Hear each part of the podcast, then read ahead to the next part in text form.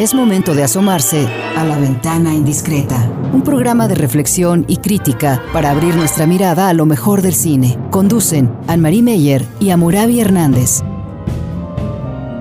La ventana indiscreta. Iniciamos. Aquí estamos de nuevo. ¿Cómo están ustedes? Para hablar de cine con todos ustedes y sobre todo revisar un poco películas que en ese momento podemos estar viendo, tanto en las salas de cine como también eh, por su famoso streaming, todas las plataformas que ya nos ofrecen sus programaciones. Y hoy en día vamos a tener mezclas duras, diría yo, porque vamos a combinar el análisis eh, de una película francesa que ganó Césares en la pasada entrega de premios de lo mejor del cine francés con el Batman que todavía sigue también en cartelera y que también ha causado muchas polémicas. Hay así como un pro Batman, un pro Batman y un anti-Batman y algunos que estamos en medio, que sí nos interesa cada nueva película, pero que también la vemos con ojos un poco más críticos, ¿no? También. Amurabi, ¿cómo estás tú hoy? Aquí estamos los dos, listo para hablar de cine. Hola Mari hola a todos los que nos escuchan, eh, listos también para hablar de festivales de cine, porque vienen, pues eh, los calendarios de los festivales se están reajustando eh, a las nuevas normalidades y a las nuevas circunstancias de estos años, entonces eh, emocionados porque pues ya viene el Festival de Cannes, ya viene el Festival de Guadalajara. Eh, la semana pasada estuvo aquí el Festival de Tequila, aquí en Jalisco. Entonces, pues ahora sí que esas fiestas de cine pues están retomando actividades y quienes estamos, quienes nos dedicamos a esto, pues siempre los observamos con, con mucho detalle porque pues esas, lo que se va a ver en esos festivales muchas veces es lo que marca eh, pues el discurso alrededor de las películas en los próximos meses. Y sobre todo nos da los temas y las películas para dentro de un año, porque es cuando normalmente llega a cartelera y por eso les podemos decir la película que ganó el festival tal y tal, no porque nosotros estamos, nos lo pasamos viajando por el mundo, sino tomándole el, pulso un poco a lo que está pasando en todo el mundo. Y por eso también eh, tomémosle el pulso un poco a lo que ah, pasó en Tequila la semana pasada. Nos dio mucho gusto que um, María Rojo se acercara a Jalisco, viniera y fuera tan positiva también en Tequila. Me dio mucho gusto también que ella este, hablara de Felipe Casals y de Jaime Humberto Hermosillo y sobre todo dijo que venía como en manda porque le había prometido a Jaime Humberto Hermosillo de conocer Tequila y conocer el festival y no lo pudo hacer eh, mientras él estaba vivo todavía, pero ahora como que viene a pagar también una manda. Eso me gustó mucho de su parte porque siento que aparte de una gran diva, sí es una diva del cine mexicano, no diva en el, en el viejo sentido, diva como María Félix, de la que hablamos la semana pasada. Diva como María Félix, que donde vaya la reconocen, le piden firmas y todo. Y eh, María Rojo es otra persona, es otra personalidad. Estamos en otros tiempos. Los divos y las divas están entre nosotros, cambian con cada película. Tienen quizás una posición también ideológica muy conocida, como la de María Rojo, pero ella siempre, creo yo, es más fiel al cine de autor y a cada una de sus películas y a sus directores con los que le gusta trabajar y no tanto a su persona o su personaje que se construyó. No sé cómo lo veas tú, si estás de acuerdo conmigo, Amoral.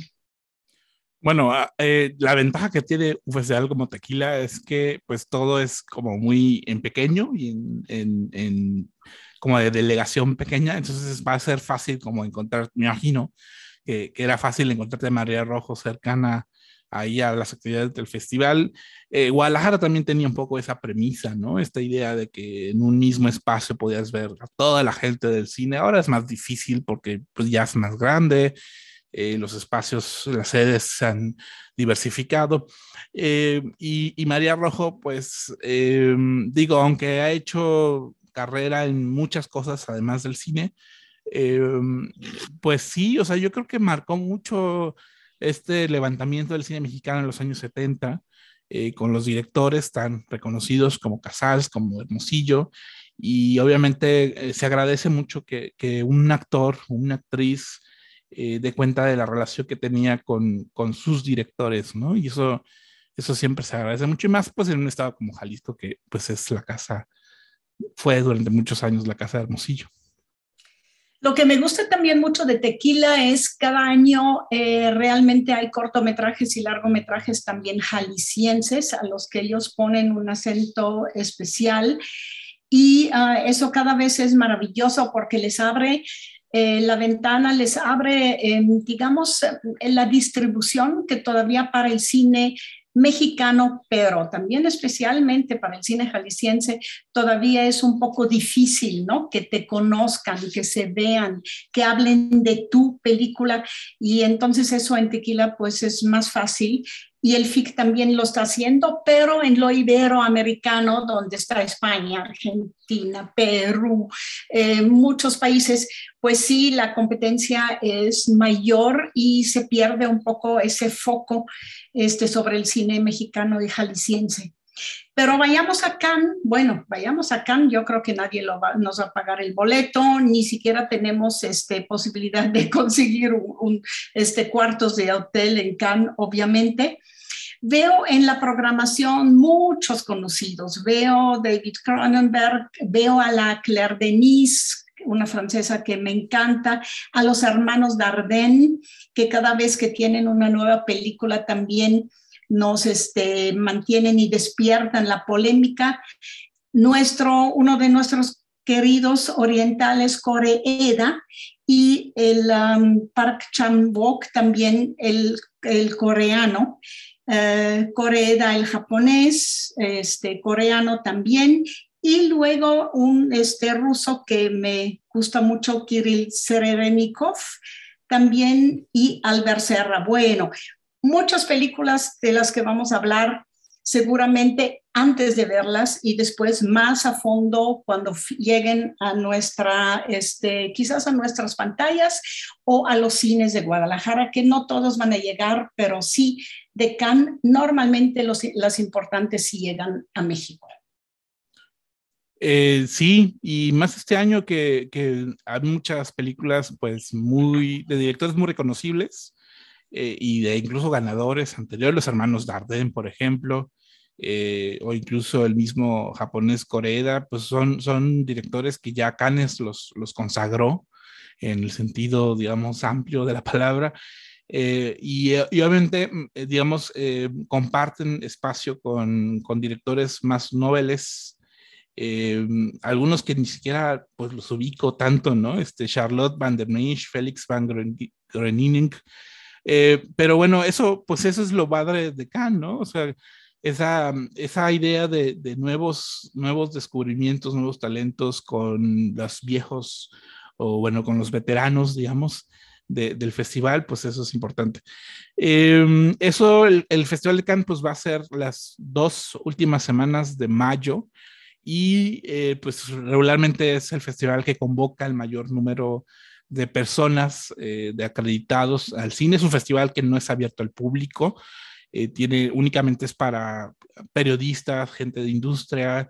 Eh, es todo un tema conseguir acreditación, hay toda una jerarquía alrededor de las acreditaciones también. Em, y pues como tú dices, son dos semanas, yo creo que de los festivales también más longevos, sí dura dos semanas el festival, o bueno, semana, semana y unos, unos este, 13 días más o menos, ¿no? Aproximadamente. Entonces, obviamente eso pues da mucho, pues sí son como dos semanas muy intensas como de noticias alrededor como del cine.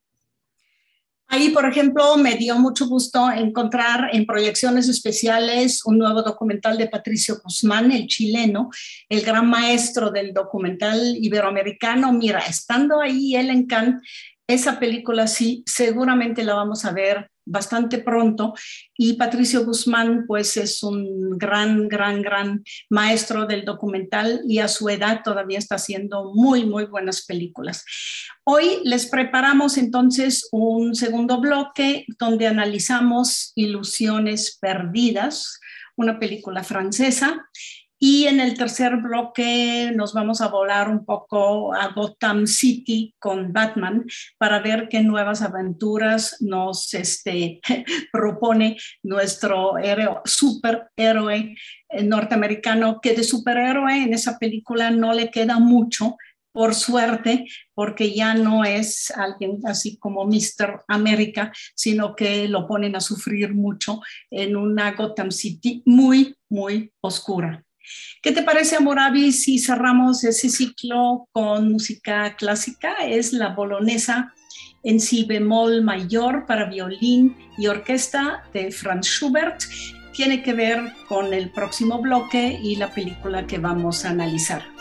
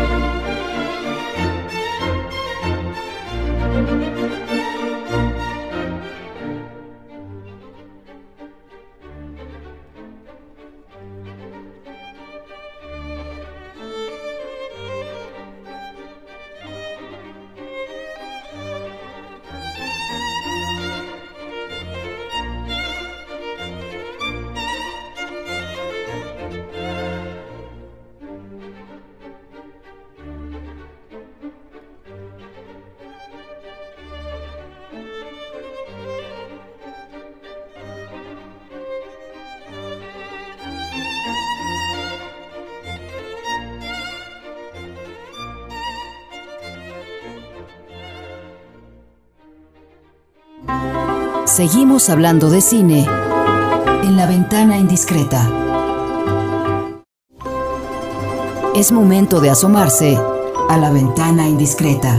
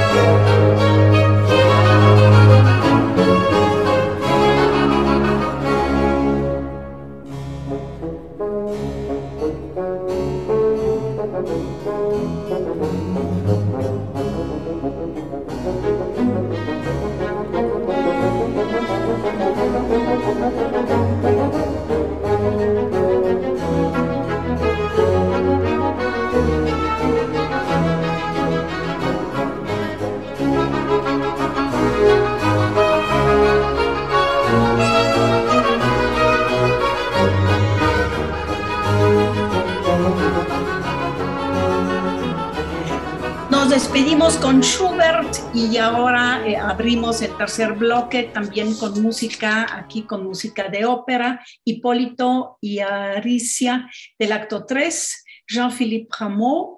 Es una ópera basada en Fedra, basada en Fedra del dramaturgo francés Jean Racine. Jean Racine, que conocemos también de nuestras este, clases de francés en algún momento de nuestras vidas, los que tuvimos la dicha de poder estudiar un poco de, francés.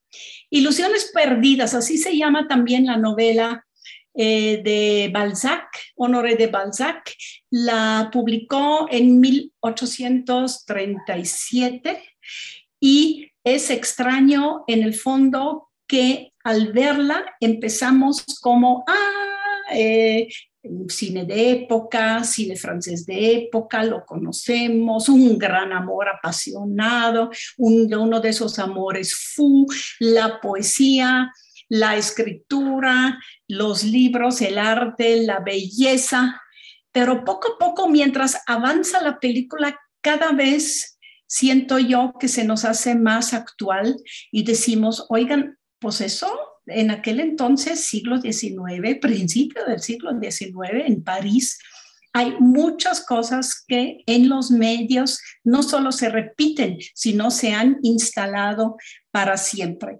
Muy fácil, este, en el fondo, la historia. Amurabi, yo siento que la recoge muy bien pero creo que lo realmente importante de la película Ilusiones Perdidas está justo en eso, en lo que muestra yéndose sobre una historia sencilla de un joven en París, pero todo lo que arma alrededor de, su entorno, del París de la época y sobre todos los temas a los que se este, centra la película son lo importante y creo que son los temas que utiliza el film. ¿Tú cómo lo ves?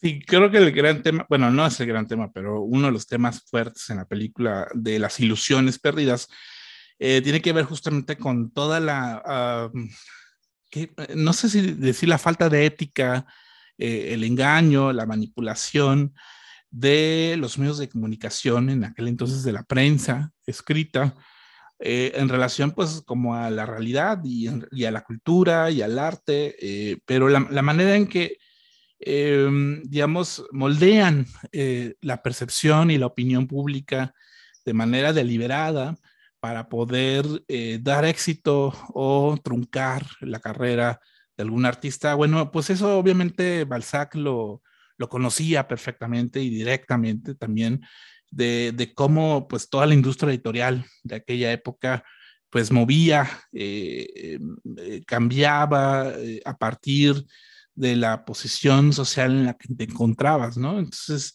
ahí decía, bueno, lo importante es generar controversias porque de esa manera la gente te conoce y te busca.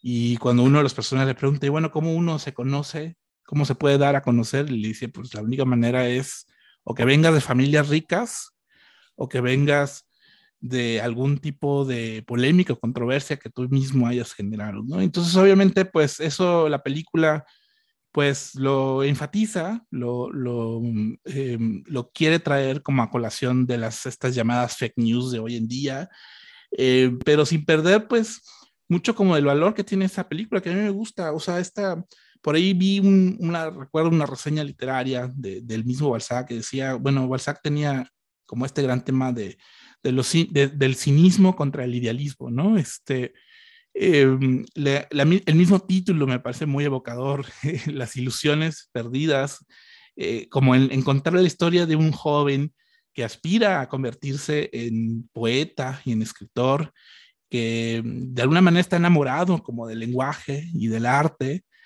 eh, y cuando llega a París, cuando va de la provincia a París, eh, descubre que pues todo el mundo de la literatura y del periodismo pues está lleno de rufianes y de mafias. Y obviamente él por querer, eh, por la decepción que implica que él no pertenece a esas, esta, digamos, esta clase privilegiada, ilustrada de la época, pues decide pues tomar justamente la pluma y convertirse en un acérrimo crítico, digamos, de, de quienes detentan el poder. y entonces obviamente eso lo va como corrompiendo y lo va, em, pues, como convirtiendo en una especie ahí como de monstruo literario, ¿no? Entonces obviamente la película, pues, eh, vemos todos los, em, los ides y los vaivenes de lo que es el mundo de la cultura de aquel entonces, de la corrupción que hay ahí. Y justamente, pues ahora sí, como dice el título, ¿no? De la ilusión perdida eh, a partir de, pues, todo el cinismo que hay en la gran ciudad que es París. Lo interesante que um, el, el, el, director, que también trabajó en el, en el guion, la adaptación de Honoré de Balzac, utiliza el um, personaje del joven Lucien, que es un provinciano, como tú dices, eh, lleno de ilusiones, pero sobre todo también a la poesía llega por el amor, ese amor, amor, juvenil de haber encontrado la mujer de mi vida, estar enamorada de ella, escribir poesía sobre la naturaleza, sobre la belleza, sobre la belleza de las mujeres. Y con ese paquete de ilusiones va a París y ahí él mismo poco a poco tiene que cambiar todo eso. Lo interesante es, como ya dije, que es el Lucien, Lucien que tiene que ver con luz, obviamente lo vemos en toda la industria de la imprenta, desde donde empezó, que todavía las letras en, en Angoulême, donde, de donde vivía, las letras todavía se juntan para palabras, luego una línea, se entinta la placa. También así se hacen los grabados, por ejemplo, con metal. Y todo eso va a la imprenta y se hace unas, obviamente pocas impresiones, pero son impresiones hechas a mano, totalmente con letras hechas a mano y también no solo a mano, sino del corazón y de su pasión y del amor por la belleza, nace también la poesía y su primer libro, el primer libro que se llama este, Las Margaritas. Interesante, este, hablando del director, ahorita se lo, se lo vamos a, completar. Y son poemas sobre la belleza y dedicada, dice eh, el libro, para ella, ella la que lo inspira, que es la mujer. Y en toda la película vemos cómo de esa imprenta ya en la ciudad de París se empiezan a hacer las primeras gacetas, los folletos que se venden en las calles de escándalos sociales, también políticos, y cómo también la publicidad junto a, las ilustraciones de gráfica, de la gráfica de la época, se convierten en algo que se puede vender al público, se puede hacer copias, se puede incluso pues hacer uno rico con una editorial que lanza al público esas copias. Todo ese proceso del papel, la tinta, la mano que escribe a mano y la imprenta y luego el libro, que es el producto final, y cómo se distribuye, se vende el libro como producto final, para mí fue una maravilla porque está empacado en una historia que fluye y que nos hace vivir, pero al mismo tiempo me parece a Moravi aprender cómo fue el inicio de la, del periodismo en general y sobre todo del periodismo de espectáculos también. Sí, el periodismo de la cultura, porque bueno, hay esta, hay, hay esta escena muy recurrente a lo largo de la película alrededor de la ópera sí. y alrededor del teatro, eh, que, que, de alguna manera, bueno, ahí dicen en la película, este, era el gran espectáculo de la época, el que generaba más dinero, el que generaba más discurso, el que permitía además que hubiera en un solo espacio, pues, personas de distintas clases sociales, ¿no? Este, dependiendo de, de, la, de la, ubicación del palco y del, del, asiento, pues era, era tu clase, etcétera. Eh, y obviamente, pues eso eh, la película lo, lo, lo, construye muy bien, ¿no? Porque además, obviamente, pues Balzac pues, es conocido por hacer descripciones como muy detalladas del mundo de la época y creo que a nivel de producción la película este, está en consonancia con eso, ¿no? Es muy detallado todo el trabajo justamente del oficio periodístico, del oficio de impresor, Eh, y creo que eso, eso, eso me gustó también en la película. Ahorita que mencionaste lo de los, las margaritas, pues sí, obviamente, bueno, una, es curioso, no lo había pensado también de esa manera. La película anterior de él, de este director Javier, eh, eh Javier Gianoli, eh, era, es una película que se llama Marguerite, como Margarita, de una, un caso real de una mujer que de clase alta y de clase de, de alta sociedad que cantaba horrible, cantaba horrible, pero como tenía dinero, podía eh, tomar eh, los escenarios y pagarle a la gente para eh, que le aplaudieran y para que viviera ese sueño de ser la gran artista, ¿no?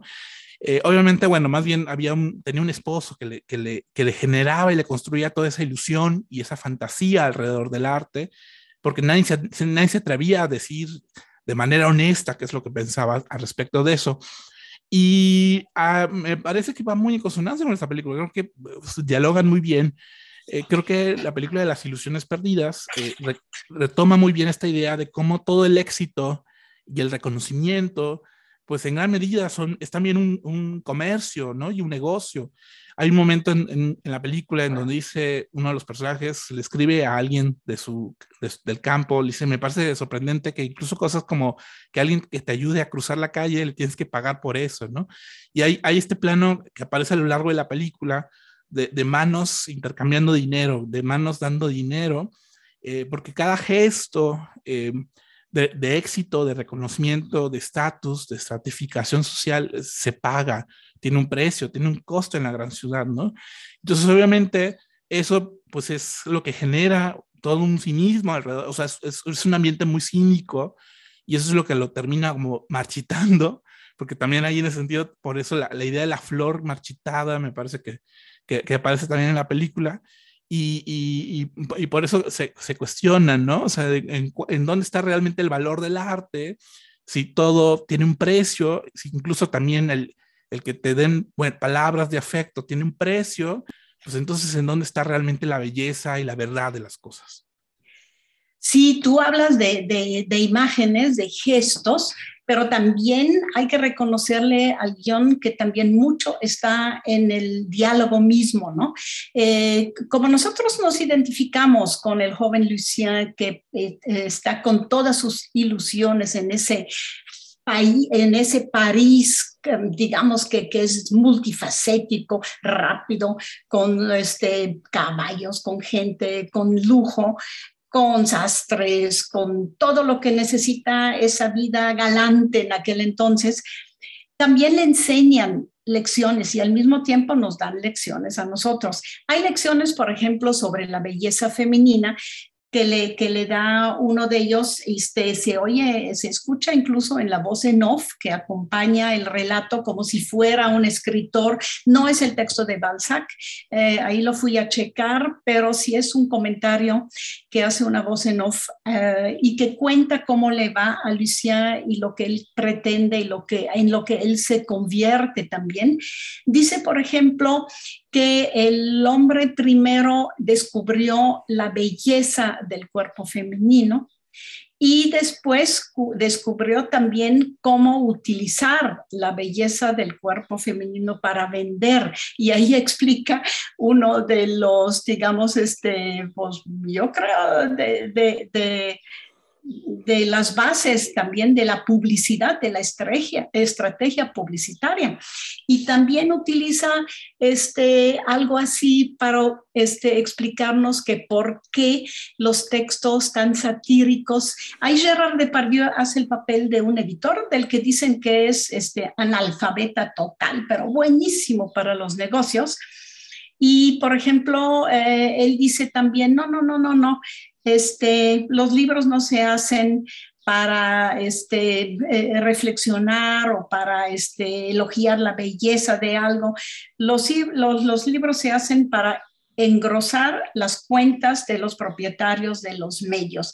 Oye, pues cosas así se dicen en la película, ahí se van porque todas son de mucho ritmo y con mucha, pues dicho con mucha precisión, pero en el fondo todo eso se dice y es cuando nosotros como espectadores pensamos, ah, sí, ¿Te acuerdas que muchas veces Amurabi tú y yo platicamos y también en el Talents del papel de la crítica y que muchas veces la crítica ya de cine hoy en día, más que crítica, es promoción pagada. Yo estoy este, absolutamente convencido de eso y estoy convencida que también tanto Marguerite como esa película del mismo director tienen que ver con una advertencia a que no nos tomemos todo al pie de la letra lo que nos quieren vender en cuanto a textos periodísticos. Yo no sé si estés de acuerdo tú también.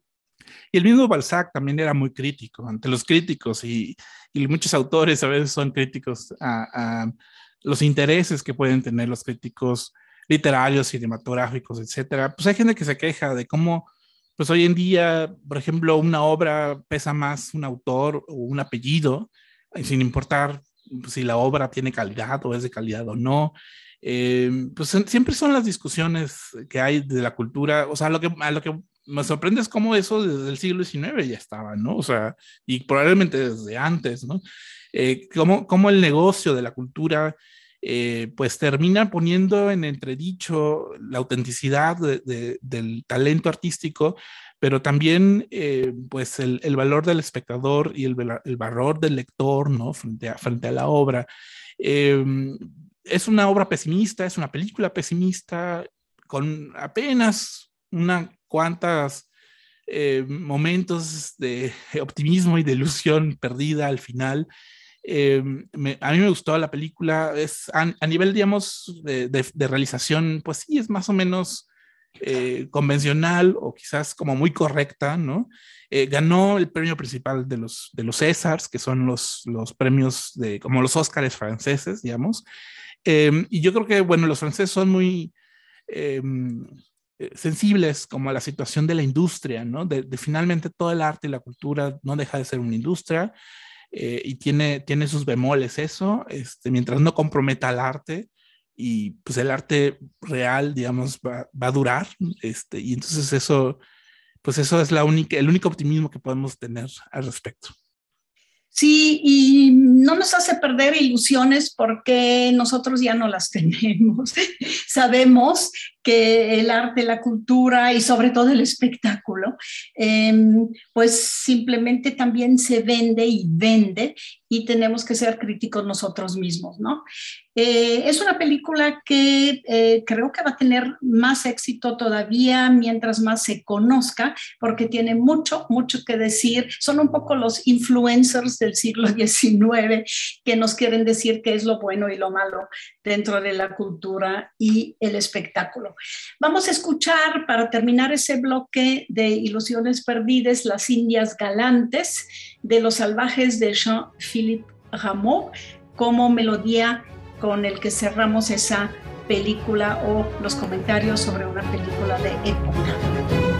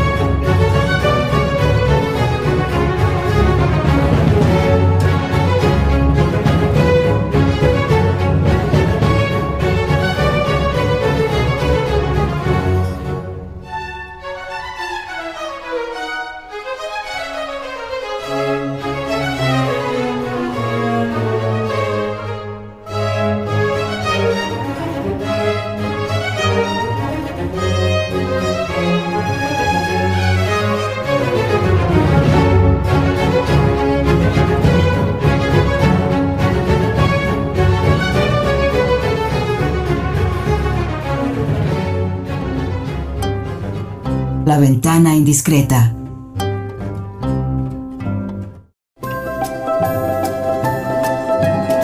La ventana indiscreta.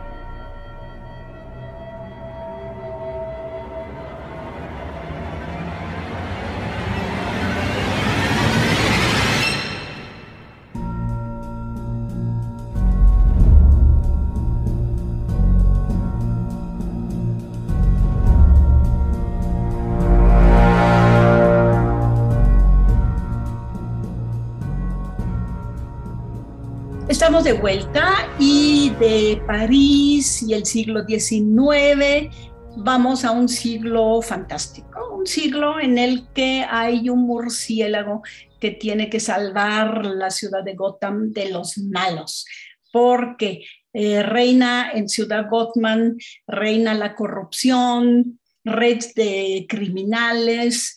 Eh, al principio de, de Batman vemos que hay un debate político porque se va a este, votar por un nuevo alcalde o una alcaldesa este, afrodescendiente, como vemos en la película. Y ahí Batman este, está medio eh, olvidado o escondido, pero lo tienen que sacar a la luz eh, es un gran cambio de los anteriores Batman, según yo. Bueno, cada nuevo Batman también, como James Bond, y eso pues no, nos llamaba la atención, tanto el director de una nueva película, pero también al actor de ese personaje, o Batman, eh, que tú conoces de cómics y conoces también de una serie animada.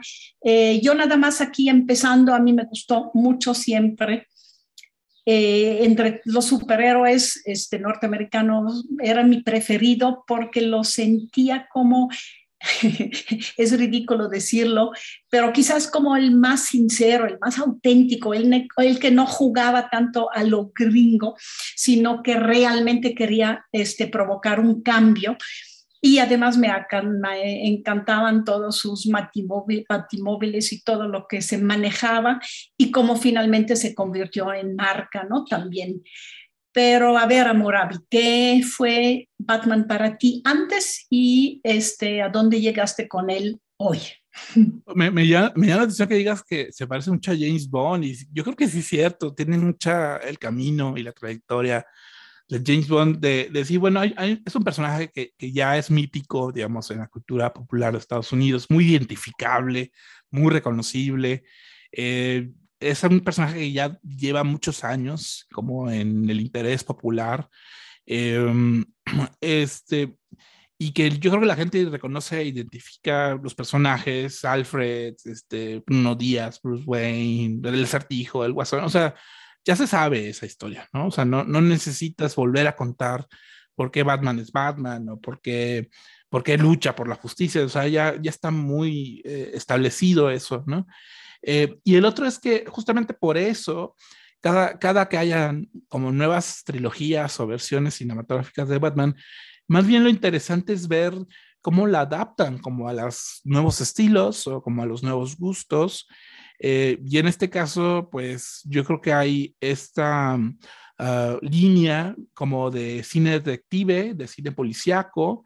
Eh, obviamente la referencia pues más evidente es esta película de Zodiaco de David Fincher, eh, de, mm, digamos, demostrar a un detective que está persiguiendo a un acertijo, a un hombre que se hace llamar el acertijo, que le está está tomando la justicia en sus propias manos y revelando un caso de corrupción en la ciudad gótica.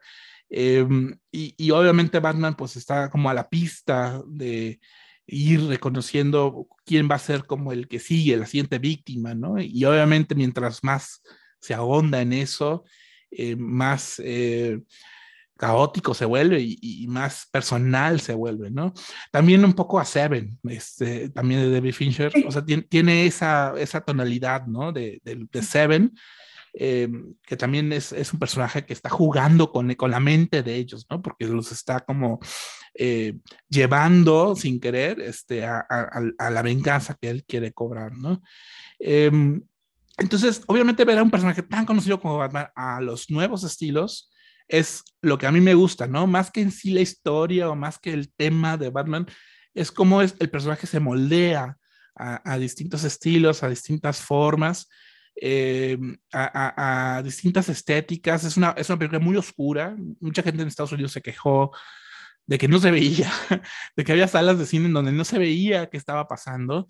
Eh, entonces eso más bien habla mal de las salas de cine que propiamente de la película. Eh, pero, pero bueno, eso, ah, digo, hay, hay, momentos, hay una escena en donde es una persecución eh, en, en, una carretera, ¿no? Este, y de pronto la única, la única luz que ves es una fogata así enorme porque se prende. Y, y ese, ese tono rojizo que hay en la película, pues me, me, me, me atrae a nivel estético en el sentido de, de en, en el momento de la película me me entretiene, me llama la atención, aunque ya después de ver la película ya se me olvide, ¿no? Entonces yo creo que por eso, pues va a seguir siendo dentro del gusto popular, ¿no? Batman. Se nota mucho eh, en su oscuridad del expresionismo, ¿no? También, es decir, mostrar una sociedad degradada con corrupción total, total. No hay nadie más que el Batman y el Albert y el jefe de policía en los que creemos y podemos tener confianza. Todo lo demás es una red de complicidades de corrupción. E incluso a partir de ahí, ese personaje, el, venga, el que se quiere vengar de esa sociedad, el que es el asesino en serie y empieza mero arriba con los candidatos y luego se va a toda la casta de corruptos políticos y es interesante que ah, el Batman aquí juega como un, papel de mediador, porque el otro se refiere a él, le deja sus recaditos, ¿no? Como pistas. Ahora vete por allá, sus acertijos y todo eso.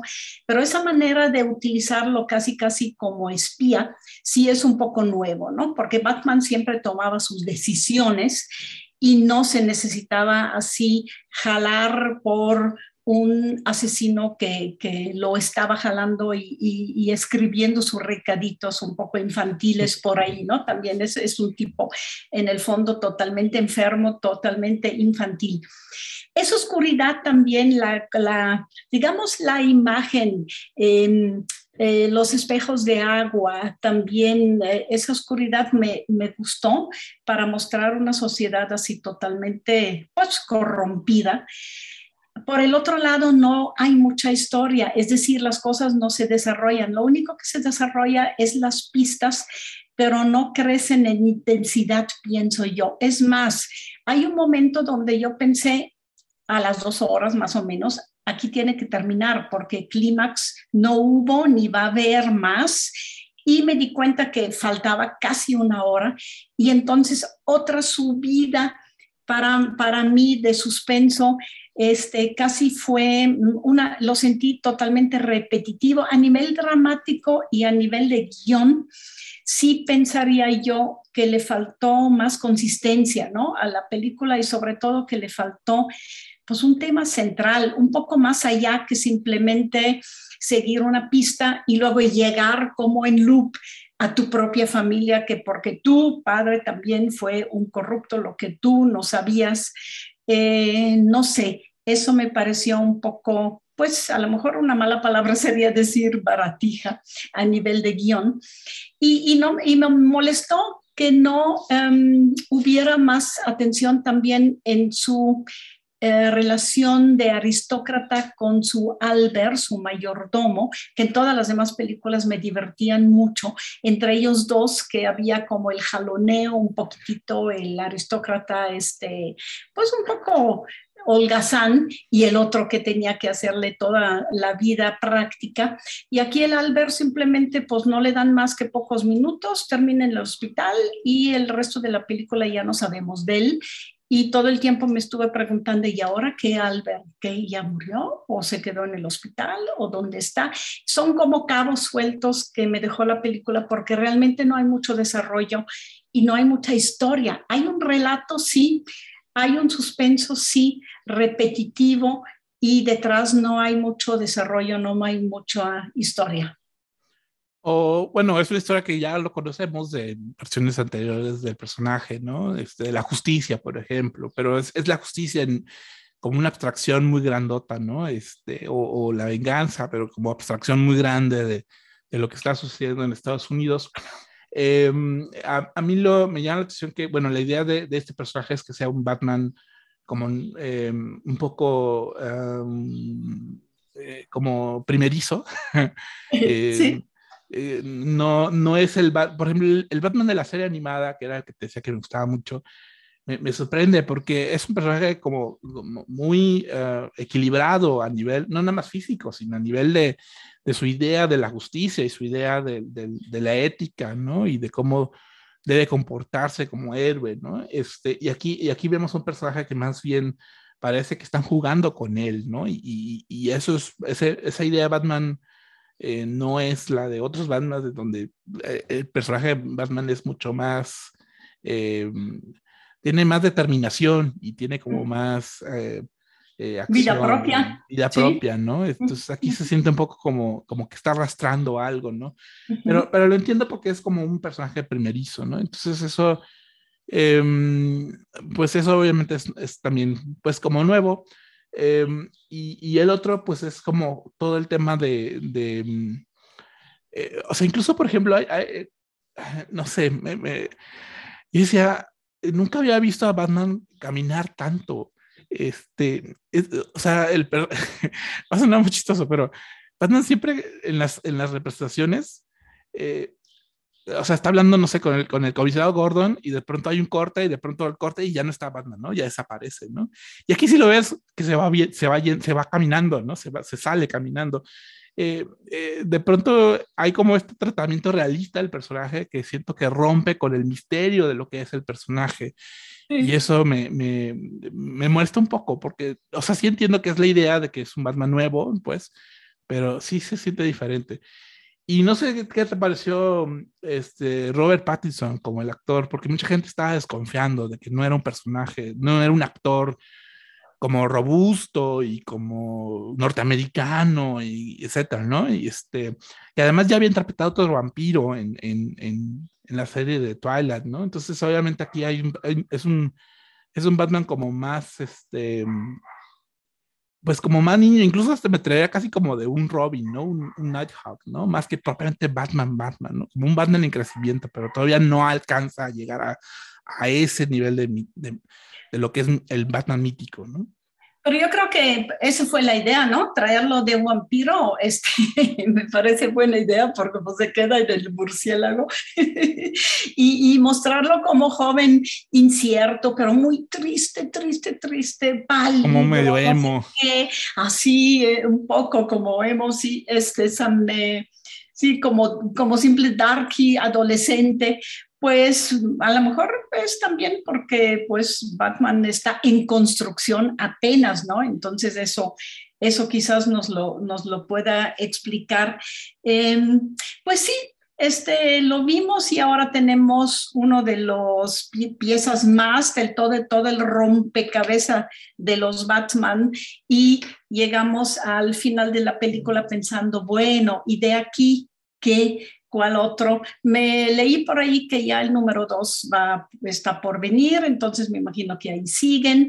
Me gustó, me gustó la Catwoman, me gustó ah, este, su ascendencia rusa, su acento.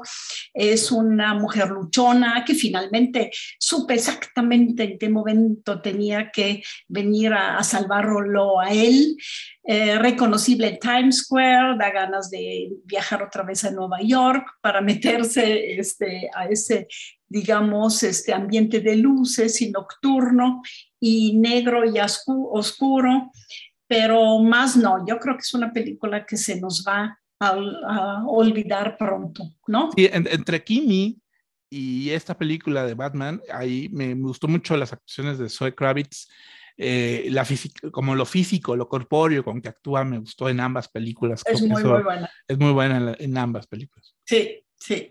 Eh, Amoraví para hoy, ya terminamos, qué rápido se nos fue el tiempo. Sí, eh, de ustedes que nos están escuchando, le pedimos un poco de paciencia porque de veras fueron dos películas muy diferentes, Ilusiones Perdidas y Batman, pero finalmente son películas que le toman también el pulso al tiempo y el tiempo se puede contar con historias del pasado o se pueden contar, se puede representar con historias fantásticas como Batman y finalmente eso es el cine.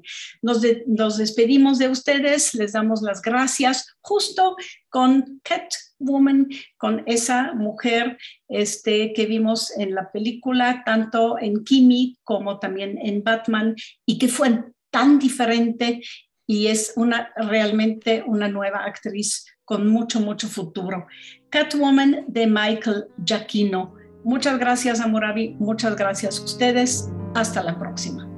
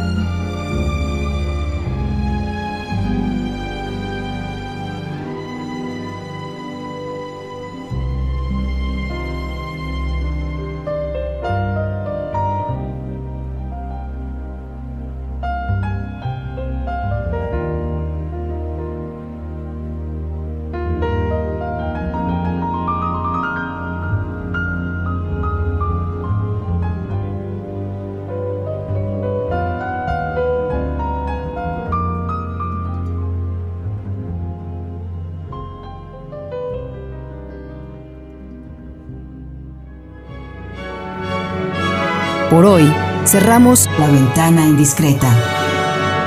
Nos escuchamos la próxima semana.